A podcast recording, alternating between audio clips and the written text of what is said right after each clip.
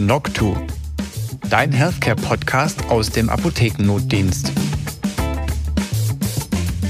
Herzlich willkommen zu einer weiteren Folge vom Noctu-Podcast, heute wieder aus der Apotheke Bartenbach im Notdienst. Meine zwei Gäste, beziehungsweise die erste ist, glaube ich, kein Gast mehr, die erste ist einfach immer mit dabei, Esther Scherenbacher. Und unser Gast heute ist Professor Nenad Vasic. Er ist ärztlicher Direktor des Klinikums Christophsbad und Chefarzt der Klinik für Psychiatrie und Psychotherapie. Herzlich willkommen, Nenad. Danke für die Einladung, Philipp. Gerne. Du hast einen richtig spannenden Job. Du, wir hatten uns auch mal unterhalten über das Thema Notfälle und ich kann mich erinnern, da hast du schon ein paar Stories ähm, mitgebracht, beziehungsweise hast du schon angekündigt, dass du besondere Fälle schon hattest in deiner Laufbahn. Und deshalb passt es perfekt, dass wir uns heute deine Notdienstanekdoten anhören und später noch das Thema Cannabis kurz anreißen, weil da gibt es ja auch Neuigkeiten 2024. Jawohl. Wie gesagt, danke für die Einladung. Spannend, ich mache das zum ersten Mal und äh, trotz etwas Lampenfieber werden wir es gut meistern. Und ich freue mich, ein bisschen aus meiner psychiatrischen Erfahrung äh, mittlerweile schon seit eigentlich ja, 20 Jahren in der Psychiatrie tätig, hier zu berichten und auch äh, von vielleicht ein paar konkreten Anekdoten, Vorfällen aus äh, Göppinger Nächten in der Psychiatrie. Göppinger Nächte in der Psychiatrie, das hört, oh, sich, hört sich gut an. Das klingt echt spannend. Mhm. Ich freue mich. Also ich, ich denke mir mal jetzt, letztendlich ist das ja oft die Frage so ein bisschen, was, was machen so insgesamt ja die Psychiater, das weiß man ja schon so grob, wobei ja oft auch ein bisschen verwechselt wird nach wie vor von vielen oder werden vielfach so Psychiater mit Psychologen verwechselt, manchmal auch mit Psychotherapeuten, also manchmal wird man schon in eine Schublade gesteckt, ja, der, der redet ja die ganze Zeit und oder hört zu, ja, noch schlimmer. Stunden, Tage lang oder Wochen oder Jahre lang. Also, so ist es eigentlich nicht mehr, sondern äh, die, die Psychiatrie ist ja eine Fachdisziplin der Medizin. Das heißt, wer sich dann Psychiater nennt, ist eigentlich ein Arzt von der Grundausbildung her. Und er hat sich dann nach dem Medizinstudium für äh, diese äh, Spezialisierung, für diese Weiterbildung entschieden. Und diese dauert dann meistens fünf Jahre, also mindestens fünf Jahre. Und danach ist man in Deutschland Facharzt für Psychiatrie und Psychotherapie. Und wie der Name sagt, wir behandeln in der Psychiatrie sowohl durch Gespräche, also psychotherapeutisch im weiteren Sinne, aber letztendlich auch sehr viele Beschwerden auch mit äh, Medikamenten oder auch mit anderen Therapieverfahren, wie zum Beispiel Lichttherapie oder auch mal Elektrokrampftherapie. Das ist auch so ein spannendes Kapitel zum Stichwort Hirnstimulationsverfahren. Das äh, kommt auch immer wieder zum Einsatz und deswegen äh, ist ja Psychiatrie als ein, Fachgebiet der Medizin auch mal für Notfälle da und äh, mittlerweile haben viele Krankenhäuser auch psychiatrische Abteilungen, die dann Notfälle versorgen. Und wir hier in Göppingen, wenn ich so konkret werden darf, haben wir ein Fachkrankenhaus für Neurologie und Psychiatrie und wir sind ein großes Krankenhaus mit insgesamt fast 350 Psychiatriebetten, also relativ viele ähm, äh, Betten und, und Patienten, die da sind, äh, aufgeteilt in verschiedene Bereiche, zum Beispiel Kinder- und Jugendpsychiatrie oder Psychosomatik oder Gerontopsychiatrie für ältere Menschen oder eben Erwachsenenpsychiatrie. Das ist dort, wo ich dann auch als Chefarzt tätig bin. Und dementsprechend sind wir auch zuständig für diesen Landkreis hier, für den Landkreis Güppingen oder auch insgesamt für jegliche psychiatrisch anmutende Fälle äh, oder Notfälle, die dann sich hier in der Region abspielen. Und ähm, in der Psychiatrie kann man sich ja dementsprechend jederzeit vorstellen, Tagsüber ist es meistens nicht so spektakulär, weil eben dann die Besetzung gut ist. Da sind ja viele Ärzte im Krankenhaus, auch bei uns, um die über 50 Ärzte, die da tagtäglich tätig sind mit ähm, Pflegepersonal, verschiedenen Therapeuten, die dann noch mit dazu arbeiten. Ähm, aber eben, wir haben auch Bereitschaftsdienste, das heißt, rund um die Uhr ist ja jemand da. Und ähm, dann kommen eben auch meistens ähm, abends, nachts, an Wochenenden, Feiertagen auch Notfälle. Und da kann man sich auch selbst jederzeit vorstellen, wenn man sagt, ich fühle mich plötzlich psychisch nicht gut, ich brauche Hilfe, dann kann man auch so vorbeikommen, klingeln oder einfach sich anmelden unten bei der Anmeldung und dann wird man untersucht, ärztlich im Notdienst, aber viele Fälle oder Notfälle kommen letztendlich dann auch über eben Standardwege, letztendlich über Rettungsdienst, Notarzt, der bringt auch mal Patienten oder auch Polizei bringt auch relativ viele Menschen zu uns, die dann, die, die draußen wie auch immer oder warum auch immer ähm, in ihrem Verhalten zum Beispiel auffällig sind oder wenn eine psychische, psychiatrische Erkrankung bereits äh, bekannt ist. Hat sich da was verändert in den letzten Jahren? Also merkst du, dass es zum Beispiel eine andere Art von Patienten ist, dass es eher Jüngere sind oder dass es häufiger ist? Hast du da irgendeine Tendenz? Also was ich schon so wahrnehme, zumindest mal, ist schon, dass, äh, dass wir einfach mit mehr Gewalt und mehr Aggression konfrontiert sind. Das kann man schon so feststellen. Ähm, die Patienten, die zu uns gebracht werden, vor allem äh, äh, sind dann oft auch intoxikiert, also Substanzkonsum spielt eine große Rolle. Das muss man schon sagen. Also letztendlich und oft, wenn dann Substanzkonsum im Spiel ist und dazu noch andere zusätzliche psychische Störungen oder Verhaltensauffälligkeit, dann ist es auch bei uns in der Klinik oft äh, gefährlich, muss man ja auch so sagen, beziehungsweise die Polizei versucht oder hilft uns, soweit es geht. Das, was zugenommen hat aus meiner Sicht, sind gerade diese Fälle. Also Beispiele sind zum Beispiel jemand hat Alkohol getrunken, Drogen konsumiert und randaliert in der Stadt. Oder es kommt zu einer Schlägerei. Oder er bedroht Familienmitglieder zu Hause. Oder ist schon gewalttätig geworden. Oder zerbricht Fenster. Oder droht jemanden umzubringen oder zu verletzen zum Beispiel in diesem psychischen Ausnahmezustand. Aber ich dachte, dann greift ihn die Polizei auf und nimmt ihn mit aufs Revier. Also das ist nicht so, oder? Das ist äh, im allermeisten Fällen nicht so, denn was auch natürlich oft kommt, vorkommt, sind auch so Gedanken, sich selbst etwas anzutun. Wenn jemand in einem Ausnahmezustand ist, er ist betrunken, es gibt Konflikte und dann steht jemand sagt, ja, jetzt springe ich vom Balkon oder vom Fenster. Das sind sicher die Fälle, die sowieso zu uns gebracht werden, wenn eben eine Suizidalität oder Eigengefährdung nicht auszuschließen ist. Aber man muss auch feststellen, dass letztendlich auch die polizeilichen Kapazitäten deutlich gekürzt worden sind in den letzten ja, sicherlich 10 bis 15 Jahren. Das heißt, wir bekommen sehr viele Patienten, die wir sehr, sehr, sehr gut kennen, die beispielsweise einen Alkoholpegel von 3 bis 4, 4,5 Promille aufweisen, zum Teil Wochenende für Wochenende. Das glaubt man nicht, aber das ist so. Und die sind ja oft bekannt. Und wenn dann noch andere Substanzen im Spiel sind, ähm, dann kommen sie mit oder an, ohne Konsum anderer Substanzen. Oft werden sie von der Polizei zu uns gebracht oder wenn, was auch häufiger vorkommt, Patienten beispielsweise kein Deutsch sprechen oder man mit ihnen kaum verständigen kann, aber die sind so verhaltensauffällig, dann bringen sie die Polizei auch zu uns, wenn, weil sie Verdacht haben, dass da vielleicht auch eine psychische Störung dahinter stecken könnte. Ähm, und dafür steht man, das ist einfach so, das hat wirklich deutlich zugenommen und die Polizei hat ja auch nicht mehr die, die Ressourcen.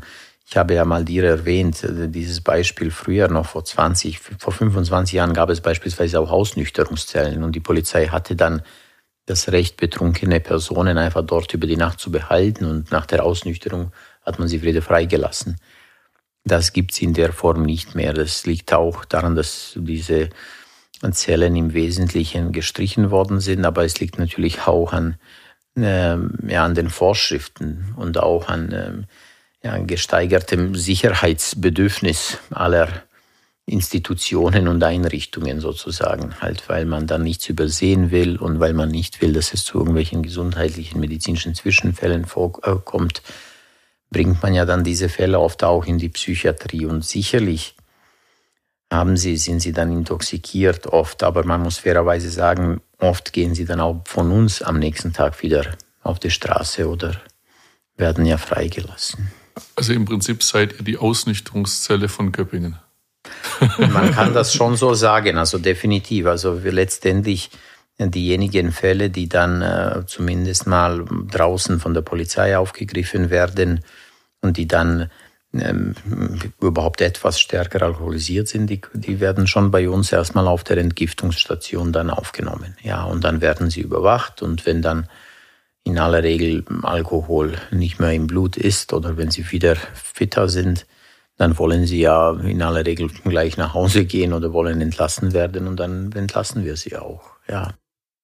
Also ich merke das ganz stark. Bei mir werden die Leute, die ähm, die Psychopharmaka kriegen, die werden immer jünger. Ich weiß nicht, da ist das ein Thema bei deinen Patientinnen? Besprecht ihr das oder ist das überhaupt ein Thema, diese, diese Erkrankungen bei dir in der Praxis, gerade auch wenn die schlecht drauf sind oder vielleicht auch, ja, wenn sie vielleicht sagen, mir geht es nicht so gut. Hast du solche Fälle? Klar, wir haben ganz viele solche Fälle. Es sind ja, ähm, in, also eigentlich in, in allen Altersschichten sind ja Patientinnen bei uns auch ähm, in der Praxis, die entweder psychische Erkrankungen haben oder psychiatrische Erkrankungen auch.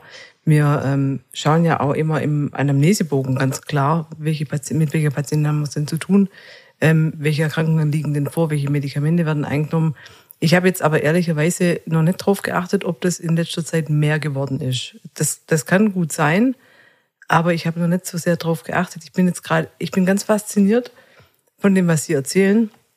Also fasziniert ist vielleicht nicht der ganz richtige Ausdruck, aber ich bin, ich bin, ähm, ja, schockiert ist auch nicht der richtige Ausdruck.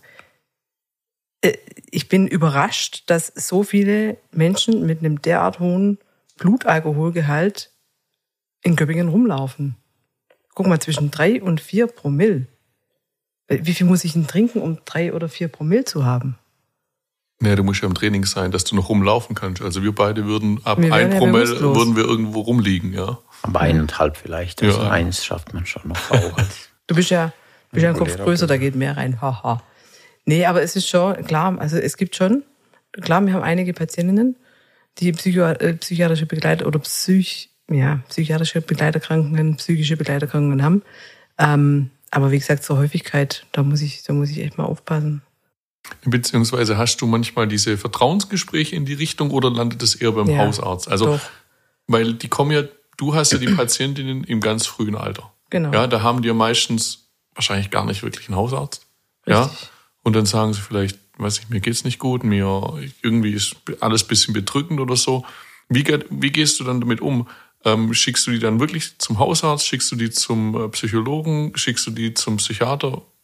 Ist natürlich ganz individuell, aber mhm. äh, selbstverständlich führen wir ganz in Ruhe die Gespräche auch mit unseren jungen Patientinnen. Mhm. Meistens ist ja dann in jungen Jahren die Mama auch noch mit, mhm. mit dabei, ähm, auch mit, mit beim Gespräch dabei. Und das ist wirklich ein, ein ganz individueller Ansatz, wie wir mit welcher Patientin wann vorgehen. Es gibt auch Einzelfälle, wo wir Patientinnen direkt aus der Praxis äh, ans Christophsbad verweisen und versuchen, die PIA zu erreichen. Ähm, die psychiatrische Institutsambulanz heißt die, glaube ich, korrekt genau. ausgesprochen. Genau. Ähm, das sind aber wirklich die Einzelfälle. Das, mhm. Da sprechen wir vielleicht von ein bis zweimal im Jahr. Es gibt ja das große Thema Wochenbett, mhm. ja, Wochenbett, ähm, Psychosen, Depressionen und so weiter. Das, da fallen mir jetzt zwei Patientinnen ein, die in den letzten Jahren wirklich ganz akut auch versorgt werden mussten. Okay. Also bei uns geht jetzt wieder diese Jahreszeit los, wo nach meinem Empfinden das immer mehr passiert. Ja, November, Dezember, ganz schlimm ist um die Weihnachtszeit rum. Da haben wir dann auch die Patienten, die oft ihre Medikamente weglassen oder die dann auch bei uns probieren, Medikamente so zu kriegen. Aber du hast, also das ist bestimmt harmlos, was bei mir da im Notdienst passiert in, im Vergleich, was du im Notdienst wahrscheinlich schon erlebt hast. Na gut, also es ist wirklich manchmal echt viel los. Also ich kann auch, ich bin auch manchmal erschrocken oder zumindest mal, wenn man dann Montag für Montag nach dem Wochenende dieselben Namen hört mit 3 bis 3,5 Promille. Das ist erschreckend. Aber Substanzkonsumstörungen, so nennen sie das jetzt so modernerweise, haben wirklich zugenommen. Das muss man so sagen. Und da sehe ich schon auch einen Trend, dass es natürlich, dass es auch mit dem Alter immer nach unten geht. Das kann man so sagen. Mhm. Und was haben wir alles erlebt? Also vieles erlebt. Zum Beispiel, ich habe ja sogar, ich habe es gesagt, ich habe sogar unsere Oberärztin, ich darf sie auch namentlich mal nennen, Frau Safter, Oberärztin unserer Notaufnahme. Sie hat nochmal auch ein paar Fälle zusammengefasst, weil die, die auch mir nicht so präsent waren. Ähm, aber was tatsächlich manchmal vorkommt, sind eben diese Einsätze mit, mit Polizei. Ich weiß es einmal, hatten wir tatsächlich einen jungen 22-jährigen Patienten, der kam wirklich dann in, Begleitung von einer äh, SEK-Einheit halt mit äh, sechs Polizisten, mit Schutzschildern und in voller Ausrüstung, weil er äh, zum Nebenbei noch Box trainiert hatte, schon seit Jahren. Und dann haben die uns schon geholfen, mal, dass man ihn fixiert. Das ist so ein gängiger, so eine kleine Zwangsmaßnahme. Und die, die, lassen ihn halt dann in unserem Überwachungszimmer und gehen dann wieder halt, ja. Und, und da bleiben dann zwei Krankenschwester und eine Assistenzärztin, alle drei zierlich, mit ihm erstmal da alleine halt, ja. Klar ist er jetzt erstmal fixiert, aber man weiß ja nicht, was so passiert. Das sind oft aggressive Fälle. Und da behandeln wir dann natürlich auch. Ähm, wir haben aber auch ganz skurrile Fälle, was, was so passiert halt, ja. Beispielsweise ähm, hatten wir tatsächlich, das weiß ich ja auch mal, auf der Akutstation haben zwei Patienten dann mitten in der Nacht ähm, mit einem Bett, wir haben normalerweise schon feste Fenster, die haben dann mit einem Bett ein Fenster aufgebrochen und sie dann, äh, sind dann rausgesprungen vom ersten Stock von der geschlossenen Station. Der eine hat sie dann auch Sprunggelenk verletzt oder sogar gebrochen. Er hat es aber trotzdem geschafft, dann zu Fuß äh, bis in die Klinik am Eichert zu kommen, nach oben. Und als er, als oben ankam, hat er dann selbst gesagt, also er möchte jetzt zurück ins CB, dort sei es gut warm und er fühle sich sicher. Also, oh ja, er war dann so erschrocken von der Außenwelt und von allem, was passiert ist, dass er sie dann freiwillig wieder äh, gemeldet hat. Ähm, ähm, wir hatten aber auch einen ähnlichen Fall, das war von der Akutsuchtstation tatsächlich. Da sind ja Patienten oft fit. Äh, sie sind jetzt nicht wahnhaft zum Beispiel. Ähm, und das war tatsächlich so, man er hat sich dann letztlich wirklich so, wie man es so kennt aus den Gefängnissen, aus der Bettwäsche, ein Seil äh, gebastelt und von, vom dritten Stock letztlich über acht Meter ist er dann, hat sich abgeseilt, wortwörtlich, äh, hat noch im Zimmer einen Zettel gelassen, dass er in zwei Tagen zurückkommt. Und tatsächlich rief er dann von zu Hause aus an, dass alles gut ist und er kommt in zwei Tagen wieder. Halt, ja. Ähm, das, das gibt es halt, ja. Aber äh, letztendlich äh, ähm, äh, oder ähm, zum Beispiel auch eine weitere, weitere interessante Situation, womit man auch manchmal konfrontiert ist. Äh, eine, eine junge Patientin letztlich entbunden vor vier Wochen, kam dann nachts mit der Polizei und ihrem Baby äh, letztendlich, weil sie zu Hause auf dem Balkon geschrien habe, dass sie sich etwas antun werde. Und ähm, sie sprach aber absolut kein Wort Deutsch, ja. Und dann hat sie der diensthabenden Ärztin das Baby übergeben müssen, weil die Polizisten wollten dann das Baby nicht mehr haben, sofort. Der Ehemann hat sich aber nicht getraut, das Baby zu versorgen und äh, weil das Baby war auch vollgestillt, aber die Patientin hatte über drei Promille Alkohol im Blut. Mhm. Und dann hat letztlich die diensthabende Ärztin etwa zwei Stunden lang sich um das Baby gekümmert, gekümmert sozusagen äh, müsste auch dann der Hintergrund Oberarzt noch dazukommen, bis die Lage irgendwie geklärt war, wie es weitergeht. Halt, ja. Also Rundumversorgung, ja. Aber guck, wieder drei Promille. Halt. Ja, ja, das ist, kommt vor, weil jetzt mit bis einer Promille, dann kommt auch meistens niemand. Das, ist, mm -hmm. das sind die Menschen einfach noch äh, verhaltensunauffällig und äh, das, das passt dann, ja. Ähm, oder zum Beispiel, wir haben auch skurrile Fälle oft, äh, gerade in, manchmal ist es tatsächlich so, dass die Menschen so glauben, dass man dann auch ähm, Angehörige manchmal so ein bisschen kurz lassen kann im Krankenhaus und dann, dann werden sie wieder abgeholt. Das sehen wir schon manchmal sogar in den Urlaubszeiten, dass Angehörige dann sagen, jetzt müssen wir gehen, aber Mutter, Vater kann nicht allein zu Hause bleiben. Äh, und ähm, jetzt, äh, wir bringen ihn mal hin. Wir hatten sogar einmal eine das hat sie mir geschrieben, sogar eben ähm, eine äh, die, bei einer Patientin waren ihre türkischen Eltern da mit der Oma und die wollten dann die Oma bei uns lassen, weil sie zu einer Hochzeit müssten und wollten sie gegen drei Uhr nachts wieder abholen. Halt. Also das sind manchmal die Vorstell so Vorstellungen kommt vor halt, ja. Den, den Hund, den ja. Hund an der Autobahnraststätte abgeben, die Oma am Christusbad abgeben und dann zwei Wochen Urlaub. Super. Genau. ja, also das, das sind so, oder zum Beispiel hat man, das weiß ich auch noch mal, es gibt natürlich auch gewisse Vorurteile. Zum Beispiel ein Pizzabote war dann stand mit mehreren Pizzaschachteln gegen 23 Uhr vor der Klinik, aber hat sich nicht getraut, da reinzugehen halt und ist dann wieder zurück umgedreht, weil er Angst äh, bekommen hatte. Da hat irgendjemand hat geschrien. Es ist nicht so, dass bei uns ständig jemand schreit, aber klar, man hört, manchmal gibt es etwas halt und dann war er so erschrocken, dass er dann weg. Gut, weißt du, der stand wahrscheinlich gerade vor dem CB. Der eine zählt sich aus dem dritten Stock ab aus dem Fenster, die anderen mhm. haben gerade ähm, die, die, die Scheibe aufgebrochen mit dem Bett und dann schreit noch einer. Und dann kommt noch eine Mutter mit dem Baby und dann ist er halt abgehauen. Das könnte man nachvollziehen, aber ich möchte jetzt auch nicht, dass das falsche Bild entsteht. Also die meisten Nächte sind schon so, dass es schon natürlich spannende Fälle gibt. Aber ähm, Meistens ist es doch recht friedlich und, äh, und relativ ruhig und, und viele Patienten kommen zu uns zum Beispiel eben mit, mit so psychotischen Störungen oder Schizophrenien zum Beispiel. Und die sind dann oft, viele sind auch dankbar, dass man ihnen helfen kann. Wir haben ja auch sehr viele Menschen dann mit, mit so Störungen ja, des, der Stimmungslage, zum Beispiel Depressionen oder Manien. Und äh, die kommen dann auch nachts manchmal von Angehörigen gebracht, manchmal eben auch von den Hilfsdiensten. Und ähm, dann, ähm, dann kommt das vor. Aber ich, ich weiß es noch auch, was wir hatten, das war auch, als ich gekommen bin, was es zum Beispiel gibt, sind auch Manien. Das ist auch so ein Ausnahmezustand für den Körper und für die Psyche. Dann sind ja Menschen, die dann oft vermindertes Schlafbedürfnis haben. Oft haben sie über Nächte lang nicht geschlafen. Sie sind ein bisschen aufgetrieben und, und aufgedreht. Äh, letztendlich reden viel, reden schnell, denken schnell, haben ja das Gefühl, dass, äh, dass alles, alles bewegen zu können und, und viel bewirken zu können.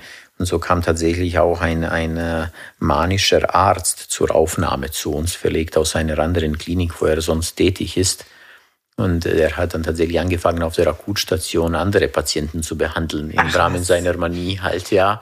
Und hat, hat dann ihnen erzählt und erklärt, was sie hätten und was er jetzt machen würde und was man da machen soll und was wir richtig machen und was falsch.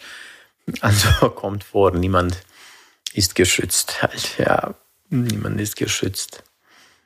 Ähm, deswegen, das sind, das ist, sind so solche, solche Fälle. Und was es natürlich oft gibt, wir haben ja gesagt, wir haben ja auch eine Klinik für Gerontopsychiatrie, das kommt auch oft relativ häufig vor. Das sind ja oft Patienten, die auch ähm, Denkstörungen haben oder Gedächtnisschwierigkeiten. Und manchmal äh, können sie oder verlaufen sie sich auch. Also wenn sie an ihrer Station verlassen, dann finden sie nicht immer den Weg zurück oder laufen dann weg auf dem Gelände oder in die Stadt.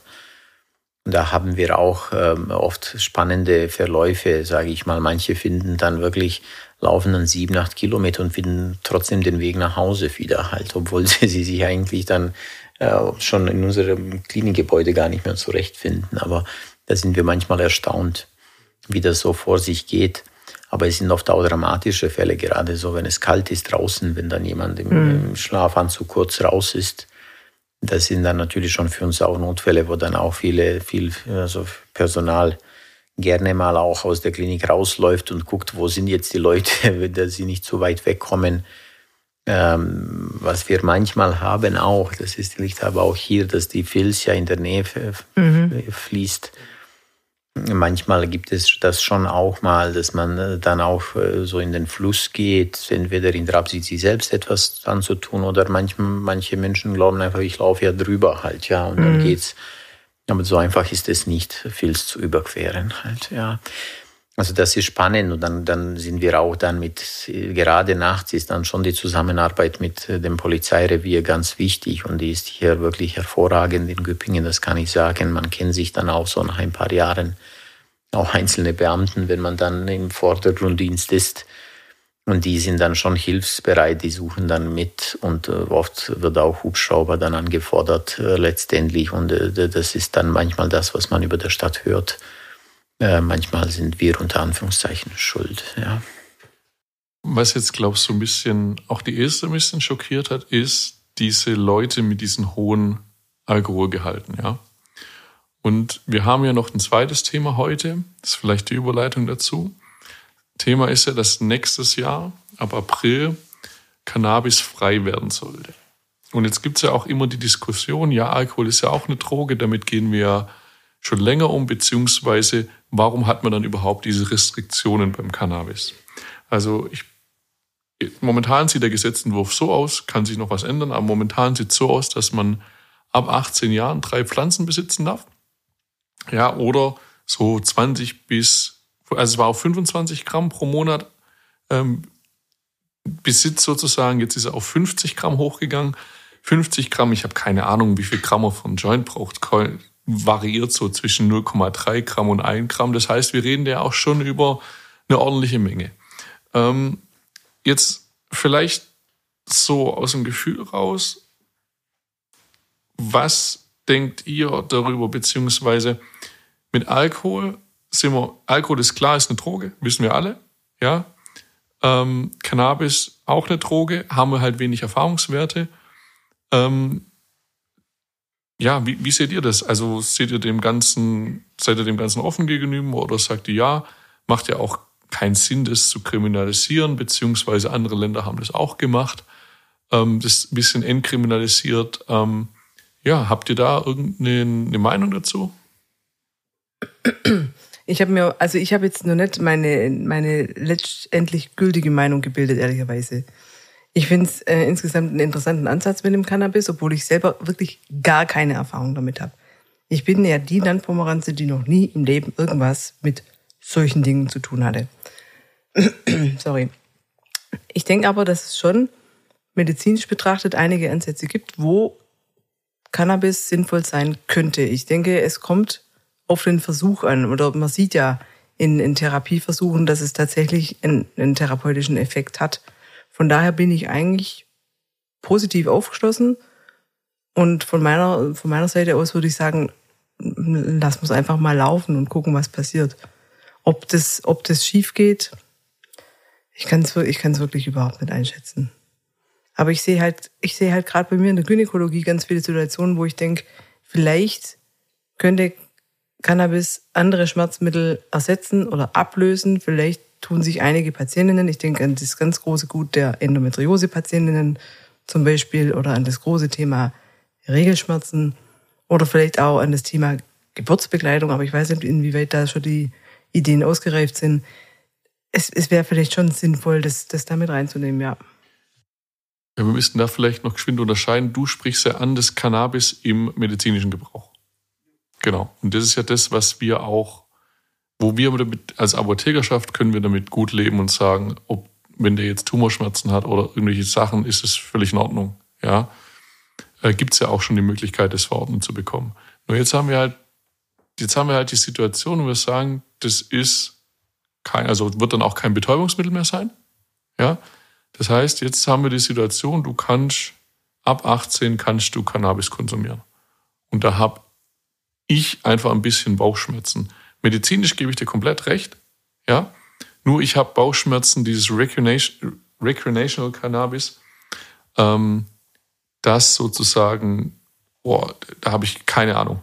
Da habe ich echt ein bisschen Bauchschmerzen. Ja gut, also ich denke mal, oft werden tatsächlich dann Psychiater dazu befragt. Das hat man ja schon zu Genüge gemacht, Kinder- und Jugendpsychiater, vor allem aber auch Erwachsene was ja schon ein fester Begriff ist, ist ja schon so etwas wie Cannabis-induzierte Psychose. Ja, das ist ja ein relativ häufiges Bild oder Phänomen. Das heißt, man weiß ja, dass manche Menschen, vor allem Jugendliche, also Gehirne, die sich noch in der Entwicklungsphase befinden, dass sie einfach anfälliger gegenüber äh, Cannabis-Produkten sind. Das heißt, es kann sein, dass man dann, dass insgesamt letztlich der, Gehirnstoff, der, der Gehirnstoffwechsel dadurch ähm, aus der Bahn, aus dem Gleichgewicht gerät und dann kann man schon so etwas wie Halluzinationen, Wahnvorstellungen entwickeln. ganz akut letztendlich, vielleicht nach dem, nach dem ersten, zweiten, dritten Konsum. Das, ist, das sind dann diese ganz extremen Bilder. Was man auch kennt oder was man weiß, sind ja wiederum nach langjährigem Cannabiskonsum oft ähm, äh, letztendlich so eher depressive Syndrome mit, äh, mit äh, Adynamie, sozialem Rückzug, Apathie, Energiemangel, das kennt man ja auch alles. Ähm, ähm, und man weiß ja eben, dass Cannabis letztendlich schon auch an den Rezeptorsystemen wirkt, halt, die auch äh, etwas schon mit psychotischen Phänomenen, mit auch psychotischen Störungen zu tun haben. Das ist, sage ich mal, so ein bisschen die warnende Stimme halt, ja. Äh, ich kann diese Seite vollkommen nachvollziehen, weil ich eben in der Klinik wirklich oft sehe, wir haben zum Beispiel bei schizophrenen Patienten, ich glaube mittlerweile sind 70 Prozent haben irgendwelche Form von Substanzkonsumstörung, sei es ähm, Alkoholmissbrauch ähm, zumindest mal, Cannabiskonsum vielleicht 30 bis 40 Prozent der Fälle, die mit dabei ist äh, und äh, vielleicht auch mal dann unter Anführungszeichen härtere Drogen halt, ja, wie, wie dann auch Kokain zum Beispiel. Ähm, das heißt jetzt, und Rauchen sowieso, also Großteil der Patienten zum Beispiel mit einer Schizophrenie raucht. Ähm, ähm, die Frage ist natürlich immer klar, das alleine Cannabiskonsum hat jetzt nicht bei allen oder bei der Mehrheit dazu geführt, aber vielleicht diese Entwicklung begünstigt. Das ist so ein bisschen die warnende Stimme. Andererseits, wenn du mich das so ehrlich fragst, ich bin oft auch als psychiatrischer Gutachter tätig vor Gerichten äh, und ähm, bei Gerichten eigentlich. Und da bin ich oft auch konfrontiert mit diesen Themen, zum Beispiel Schuldfähigkeit bei äh, Substanzkonsumstörungen, Beispiel auch Cannabiskonsum. Oder das Thema ist oft auch ob das Gericht eine sogenannte Unterbringung in einer Entziehungsanstalt anordnen soll oder nicht bei stärkeren Konsumenten. Und ich bin schon ein Zeuge davon, was für ein Riesenaufwand oft betrieben wird, letztendlich bei Menschen, die dann in ganz geringem Umfang Cannabis bei sich haben oder auch mal dealen, aber letztendlich in, in einer Menge von ähm, 30, 40, maximal 50 Gramm. Und das sind natürlich auch gesellschaftlich betrachtet erhebliche Kosten, ein, ein Riesenaufwand. Äh, und da muss man natürlich auch berücksichtigen, und ich habe viele dieser Menschen untersucht, begutachtet. Man muss auch sagen, es gibt auch eine, eine Vielzahl an Konsumenten, die eigentlich über Jahre damit relativ stabil sind und oft auch nach außen eigentlich ein ganz normales Leben führen. Sie haben vielleicht schon psychologische Probleme, die dann auch diesen Konsum begünstigen und aufrechterhalten. Ähm, aber ähnliches haben wir auch mit Alkohol, wenn man es genauer betrachtet. Das heißt, es gibt meines Erachtens eine warnende Stimme, andererseits geht es schon ein Stück weit auch um, um die große Gesamtheit. Es geht schon auch äh, um, diese, um, um diesen Anteil an Menschen, die äh, einen relativ kontrollierten Konsum ähm, ausüben können. Ich sehe tatsächlich die Risiken primär eigentlich bei den Jugendlichen und jungen Erwachsenen halt. Trotzdem ein Gehirn bei einem oder bei einer 16-Jährigen ist einfach ein anderes als bei einem 30, 35-Jährigen. Da geht es auch um die Lebenserfahrung oft. Ähm, es geht auch oft darum, dass man dann doch lernt, mit manchen Risiken anders umzugehen. Und äh, da denke ich schon, dass eine Legalisierung unter Umständen eben auch zum, zum Anstieg solcher psychischen Beschwerden, die damit zusammenhängen, führen wird. Ja, du, du hast ja ganz gut gesagt, das Problem ist ja vielleicht nicht jede Droge an sich. Ja, also du hast ja die Droge Nikotin, du hast die Droge Alkohol, du hast die Droge Cannabis. Mit der Droge Alkohol sind wir relativ früh konfrontiert und dann wissen wir, wie wir kulturell damit umgehen, weil wir es einfach schon seit Jahren haben. So, jetzt kommt was Drittes mit dazu und das ist auch mein, das ist auch der Bauchschmerz. Dann haben, haben die Jugendlichen Zugang zu allen drei Drogen. Ja? Und ich bin deiner Meinung, ich hätte auch gerne, ich hätte die Altersgrenze mit 18 finde ich zu niedrig, aber geht halt in Deutschland nicht anders. Ja? Ähm, 25 oder so, andere Richtung wäre wahrscheinlich besser gewesen, aber haben wir nun mal nicht.